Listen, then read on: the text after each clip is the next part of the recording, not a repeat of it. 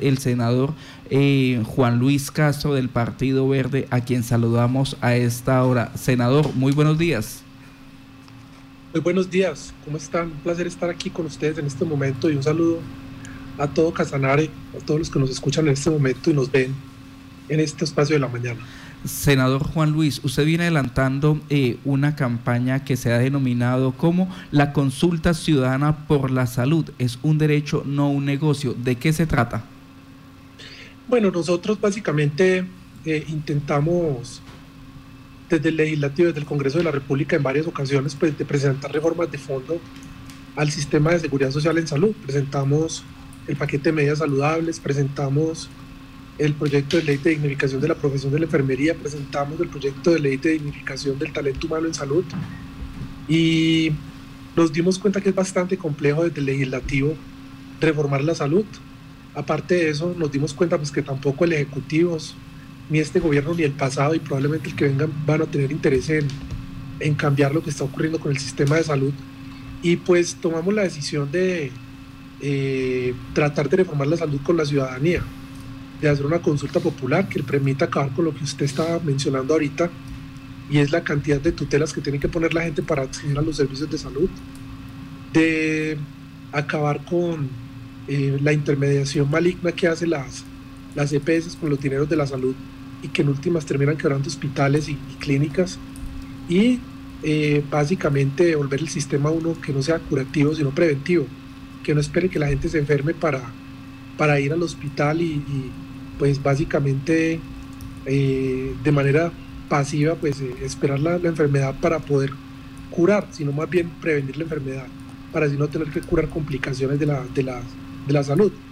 Muchas otras cosas, cárcel para los corruptos, nos han propuesto, los que se roban plata de la salud, em, la posibilidad de tiempos máximos de atención por parte de las EPS a los pacientes, que si doña Rita no le dan la prescripción en 48 horas, que pueda ir a cualquier farmacia, o si no le dan la orden de la cirugía en un tiempo máximo de una semana, que pueda ir a cualquier parte donde la operen, que el gobierno pague eso y sacar a eh, obviamente quitándole después esa plata a las EPS, pero sacar a la gente de, esa, de ese círculo tan incómodo, intermediación, de, de, de maniqueo, de manipulación que hace tan incómodo para la gente acceder al sistema de seguridad social en salud. Permítame, senador, en la parte de la intermediación que hacen las EPS, eh, dentro de, de, esta consulta, ¿Hay alguna alternativa? ¿Se ofrece alguna estrategia para que el gobierno colombiano diga, pero es que no hay más, no hay de dónde, no se puede, eh, se le está dando una posibilidad al gobierno para que escoja y diga, vea, esta es otra opción? Bueno, nosotros lo que estamos pronto eh, básicamente es eh, hacer una consulta. esto sería una pregunta donde estableceríamos cuál sería el mecanismo que debe establecer el gobierno hay dos posibilidades. Uno es establecer un tiempo máximo de pago y básicamente eso consistiría en, por decir algo, 60 días de plazo máximo para que las EPS, eh, una vez emitida y aprobada una factura, le paguen a, a las clínicas y a los hospitales. Y eh, después de esos 60 días paga el gobierno a través de una cuenta especial y obviamente pues esa plata se le saca a las EPS, se les quita a las EPS de manera directa. Eh, por, por, haberse demorado, por haber cumplido, no haber cumplido los tiempos máximos de pago. Y la otra es sencillamente que el gobierno le pague de manera directa a las clínicas y a los hospitales eh, la facturación que emiten, obviamente después de ser aprobada, y que las EPS continúen con la gestión de riesgo y la auditoría pues de la atención a los pacientes. O sea, se le quite el administrar los recursos, simplemente que eh, como supervisores. Sí. Ya. En cuanto a la situación que, se viene dando en Colombia, mm, más gravosa en la salud, nos están preguntando acá, ¿cuáles son los problemas más graves que tiene en este momento o que ustedes han identificado en la prestación del servicio de salud y cuáles serían las posibles soluciones? Bueno, lo más grave que tiene el sistema en general a nivel macro es la dificultad que tiene el sistema en prevenir la enfermedad. Eh, cuando yo hablo de prevenir la enfermedad, es de ser proactivos, de identificar factores de riesgo, de acabar con los determinantes sociales que causan enfermedad, prevenir que se enferme eh, y, tenga dificultades o complicaciones por la enfermedad. Eh, ¿Qué quiero decir con esto? Mire, le voy a dar un ejemplo. Eh, no, por ejemplo, identificar a tiempo una persona que tiene diabetes la predispone a tener muchas complicaciones por la misma. no acabar, por ejemplo, con las dificultades que tiene el país en acabar con determinantes sociales como la falta de acueducto y alcantarillado, la falta de carreteras y de vías terciarias, la falta de conectividad, la falta de electricidad, la falta de educación, son determinantes sociales que inciden en los indicadores de salud. La gente que tiene menos educación, que tiene menos posibilidades de comunicarse de manera por vía terrestre, que tiene menos posibilidad de eh, acceder a agua potable o electricidad o conectarse a internet, pues se enferma más porque tiene menos eh, de pelear contra esos determinantes y obviamente terminan eh, yendo al sistema de seguridad social en salud ya complicados. Lo mismo que están más predispuestos a tener lo que se denominan enfermedades crónicas no transmisibles.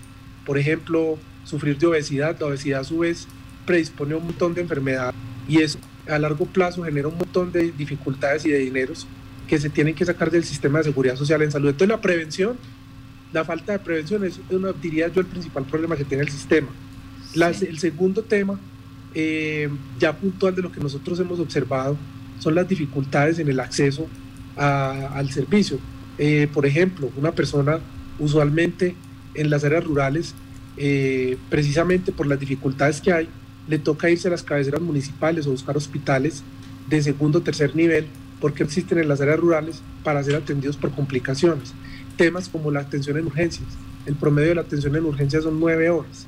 Y eh, definitivamente esto pues disminuye la calidad en la atención una persona tener que esperar nueve horas para que la atiendan es bastante complejo. Pero esto tiene que ver con la falta de prevención que hace que la gente acuda de manera masiva a las urgencias y que el contacto con el sistema de seguridad social en salud sea a través de urgencias. Aparte de, de esto, hay otros temas como las tutelas, ustedes lo mencionaban ahora. En Colombia se ponen entre 250 y 300 mil tutelas al año. Eh, y esto tiene que ver pues, por la falta de acceso a prescripciones o a servicios eh, o a procedimientos o a citas con especialistas. Y esto tiene que ver básicamente con la dificultad que tienen las, algunas EPS o la actitud de algunas EPS de retener los servicios eh, y que dificulta el acceso y la calidad de la atención para los pacientes. El otro problema, diría yo, para finalizar, es la corrupción. La cantidad de plata y 14 modalidades de robo que ha descrito la Supersalud, que en las que básicamente eh, los delincuentes pues se roban la plata de la salud y terminan perjudicando a todos los colombianos, robándose una plata, robarse la plata de la salud es robarse la atención en salud de la gente. Y esto pues genera también dificultades en el acceso a la salud y dificultades en la atención, porque en última estos dineros son los que se utilizan para atender a la gente en las regiones y atender a la gente a nivel general en el país. Me regreso un poquitico a esas modalidades, modalidades de robo. Usted dice, identificadas ya por la misma super eh, salud son 14. ¿Cuáles son las eh, más reconocidas, grosso modo? Bueno, los carteles. Sí. Eh, recuerda el cartel de la hemofilia, el cartel del VIH, eh, y básicamente es la especulación que se da con ciertas enfermedades, donde se, a través de los medicamentos se, se mm, especula y se roba el dinero de la salud. No solamente eso, sino también, por ejemplo, la, la glosa indiscriminada de cuentas de clínicas, hospitales, para después en la intermediación robarse la plata eh, o, o, de alguna manera incidir con, por la con el pedido de coimas para eh, decir que se va a pagar una plata que ya se debe. Eh, y temas así por el estilo, pero básicamente el robo, como te lo estaba diciendo, de la plata de la salud, lo que termina siendo en últimas es dificultando el acceso y quitando recursos que necesitan los colombianos pues para la, para la atención en salud. Tenemos aquí alguien, alguien especialista en el área de salud y nos dice que por favor nos hable un poquito cómo funciona esto de los médicos generales y los médicos, eh, los especialistas, porque pareciera, voy a tomar las palabras de la, de la persona que nos está mandando la información, pareciera que nada más un peluquero, a quien respetamos mucho a los peluqueros, que un médico general. Y que es muy difícil, es eh, bastante complicado que un especialista eh, ingrese a prestar sus servicios porque pareciera que no hay cupos, que ahora esto se volvió lo que usted decía acá, como esos carteles, quienes, quienes pagan y quienes están dentro de la rosca son los únicos que pueden acceder a trabajar. Bueno, hay un punto que no he mencionado, eh, que es prácticamente uno de los más importantes. Eh, afortunadamente esta pregunta me, la, me lo recordó, y es la explotación del talento humano en salud. Uno de los eh, puntos que nosotros queremos cambiar es precisamente acabar con la tercerización laboral, acabar con la falta de estabilidad, con la incertidumbre que experimenta el talento humano en salud. Hay 14 especialidades eh, 14 profesiones reconocidas por el Ministerio de Salud, nutrición y dietética, psicología, terapia respiratoria, bacteriología, eh, odontología, técnico de radiología, instrumentado quirúrgico, médicos, eh, enfermeros eh, y obviamente los especialistas. Em, a ver, ¿qué es lo importante en esto? cuando hablan de los salarios de los médicos generales, pues esto, se tiene, esto está relacionado mucho con la tercerización laboral y con la pauperización de los salarios del talento humano en salud, eh, situación que ocurre con las enfermeras, con los médicos generales y con los salarios pues, que les pagan, que son eh, en algunas ocasiones hasta un salario mínimo. Em, esto es una de las situaciones que nosotros de alguna manera estamos pretendiendo cambiar con la legalización, con la vinculación laboral del talento humano en salud, con la mm, generación de un escalafón que reconozca la preparación académica, los años de experiencia y que de alguna manera pues le reconozcan lo que realmente se debe ganar una persona que estudia y que tiene un título universitario y, no estar sometido pues a los eh, a la especulación del mercado que está impuesto es precisamente por las EPS. Eh, lo segundo que tiene que ver con el acceso a las especialidades médicas, eso tiene que ver ya es con la eh, educación médica en el país, que de alguna manera pues hay que buscar que empiece a, abrir pues, los cupos universitarios para especialidades en aquellas especialidades que se necesitan en el país y que generan necesidad eh, o ausencia de especialistas en algunas regiones del país. Bueno, esto es parte de lo que propone, digamos, esa consulta o por lo que se da más bien esa consulta ciudadana para cambiar el sistema de salud, pero paralelo a esto siempre se ha hablado de el proyecto de reforma de la salud en el Congreso de la República eh, ¿En qué estado está ese proyecto? Eh, ¿Qué presentaron? ¿Qué novedades? ¿Qué encuentra usted eh, que diga, sí, salva algunas situaciones, es lo que estamos pidiendo en la consulta, es lo que se necesita? Bueno, hay un proyecto de reforma que presentó el gobierno nacional. Sí. Desafortunadamente ese proyecto pues em, es el 010. Ese es un proyecto que primero pues quita la gestión de riesgo eh, a las EPS, eh, les quita la auditoría de los pacientes, las deja exclusivamente con el manejo del, dinero, con la intermediación del dinero como pagadores.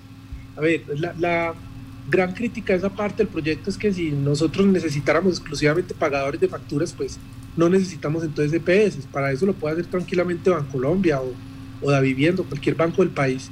Y no, le estoy seguro que no, no, no van a cobrar el, el 10 o el 8% que cobran las EPS en este momento exclusivamente por pagar.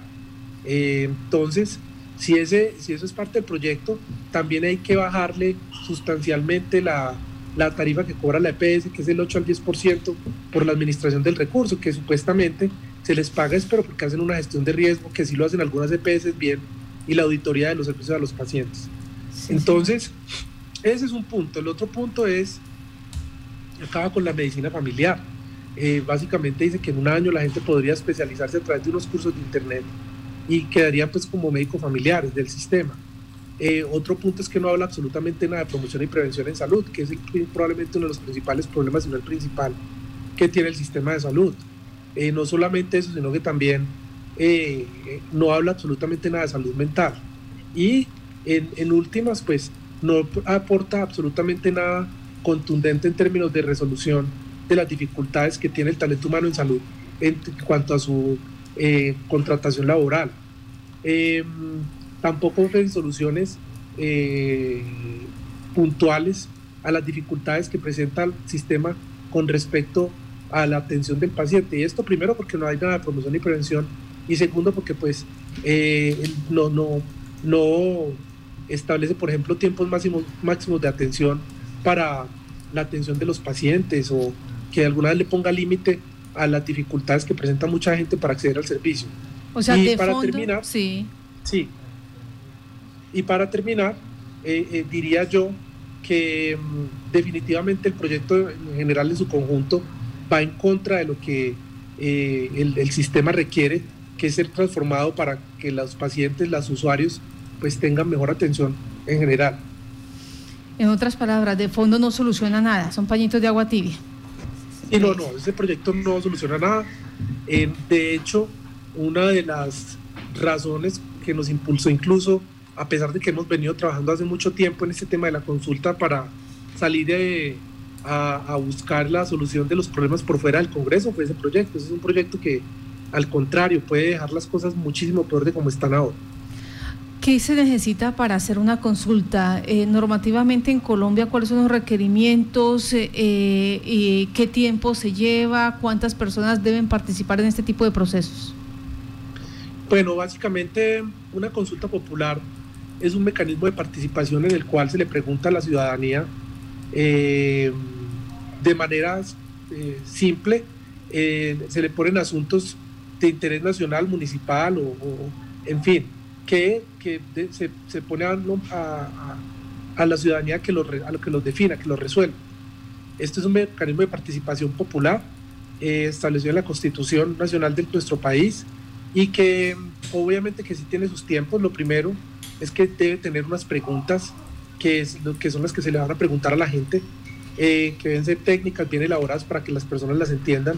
Esos temas, eh, algunos de esos temas ya los he mencionado aquí, de, lo que hemos venido trabajando con, la, con los gremios y con la ciudadanía. Lo segundo es que eh, debe recoger un número mínimo de firmas después de, de, ser aprobada la consulta y haber sido presentada en registraduría. Eh, se debe inscribir un comité promotor en la, después de tener las preguntas y cuando ya se aprueba por parte de la registraduría el comité promotor, se debe recoger el 5% del censo electoral, que equivaldría a un millón 800 mil firmas. Eh, después de recogidas 1.800.000 firmas, estas se llevan a la registraduría, la registraduría las avala, las aprueba y posteriormente define una fecha para votar los puntos de la consulta. Eh, si la consulta pasa, eh, para lo cual se requieren alrededor de 13 millones y medio de votos, pues entonces ya se vuelve un mandato constitucional y la orden es que se ejecute pues lo que la, las personas avalaron en la consulta que sería pues el, procedimiento a seguir. ¿Me recuerda el número de votos que se necesita? Eh, se requieren 1.800.000 eh, mil firmas y se requieren alrededor de 13 millones y medio de votos para que las personas, para que estas preguntas sean avaladas, ¿no? Sí, sí, sí. Estos 14, digamos un promedio para que no haya mérito a duda, 14 millones de votos. Esto es, eh, ¿Cuánto tiempo tienen ustedes desde el momento en que empieza este proceso de la consulta, la inscriben, eh, tienen las preguntas claras, inicia el proceso, se recogen estos 180, eh, perdón, millón ochocientos mil firmas? ¿Cuánto tiempo tiene eh, el comité promotor para hacer esa campaña y apostarle a conseguir esos 14 millones de votos?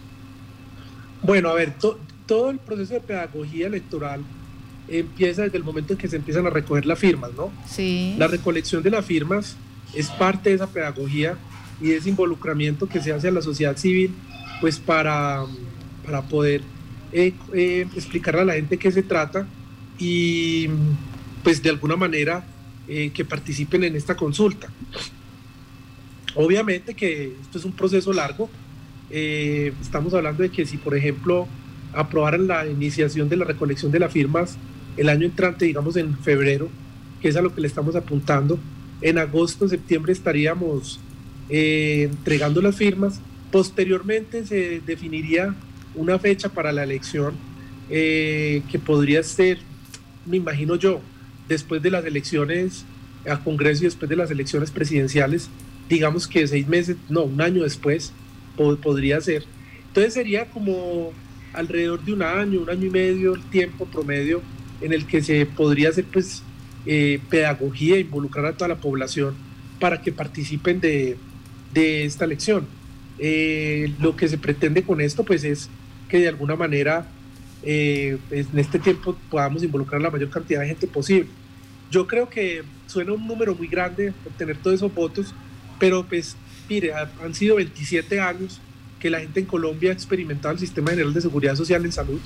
Yo no conozco un colombiano que no haya tenido una dificultad eh, eventual con la salud en Colombia y que en este momento precisamente de pandemia, donde a todos nos está tocando utilizar máscara para salir a la calle, esa máscara yo creo que es una muy buena, eh, un muy buen recordatorio de lo importante que es la salud para, para poder realizar nuestras metas, poder disfrutar de la vida, en fin, todo lo que uno puede hacer y que de alguna manera pues nos da la posibilidad de eh, hacer una campaña mucho más efectiva, eh, precisamente por la crisis, por la dificultad que ha tenido el país, la gente en medio de esta pandemia y que tiene que ver pues con la escasez de recursos eh, para el sector salud, con la cantidad de actos que han habido por un sistema que ha estado enfocado más en el tratamiento y en la prevención y por todos esos trabajadores de la salud que de alguna manera en medio de la pandemia, que ha sido nuestra primera línea de fuerza, pues no han tenido la posibilidad de que les paguen sus salarios.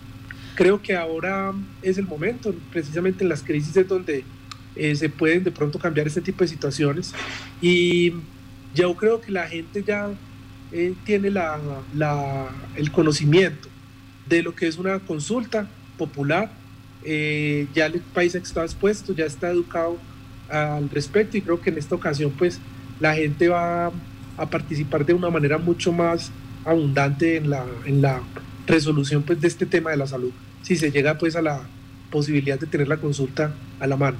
Sí, señor. ¿Hay, alguna situación donde ustedes eh, sientan temor o, digan, eh, por aquí pueden colocar alguna talanquera, bien sea el gobierno, bien sean las EPS, eh, frente a esta iniciativa?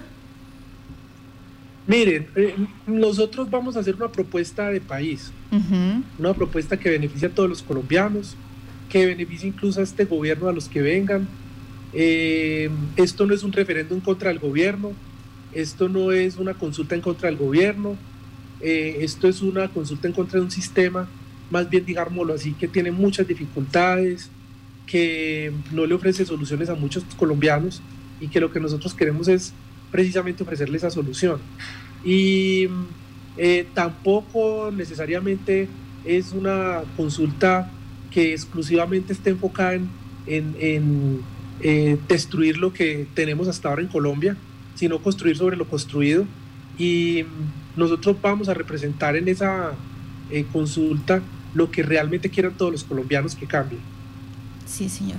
Pues senador, le damos las gracias a usted por estar en contacto noticias, en eh, contarnos cómo va este proceso. Ah, vamos a estar haciendo el acompañamiento, vamos a estar eh, pues eh, teniendo la oportunidad de, dialogar con usted para conocer en detalle cómo va la recolección de las firmas, la construcción obviamente de las preguntas también y de paso visurando pues esas alternativas donde, como bien lo ha dicho, eh, usted no se piensa hacer borrón y cuenta nueva, sino ver la realidad y sobre la realidad lo que mejor esté, sobre eso iniciar nuevamente y fortalecerlo para que se dé un cambio real en la prestación del servicio de salud.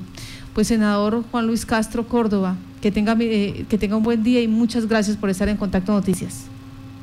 Muchísimas gracias a ustedes, a Contacto Noticias, por darme la oportunidad de estar aquí y de compartir esta iniciativa eh, con, todo el, eh, con todo el Casanare. Un abrazo gigante y mil, mil y mil gracias por la oportunidad de compartir con ustedes la, la posibilidad de reformar la salud en Colombia. Vamos a, a firmar por la salud y a votar por la vida. Que estén muy bien, un abrazo y mil gracias.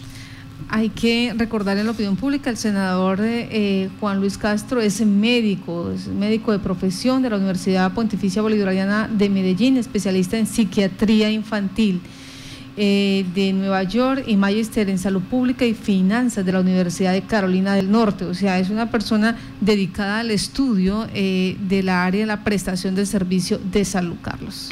Sí, señora, sí, es, tiene una gran hoja de vida y una experiencia eh, eh, interesante que puede pues, ha elaborado en los Estados Unidos y conoce perfectamente cómo eh, se manejan los sistemas de salud en diferentes países y por eso pues está lanzando esta propuesta de la consulta por la salud en el país.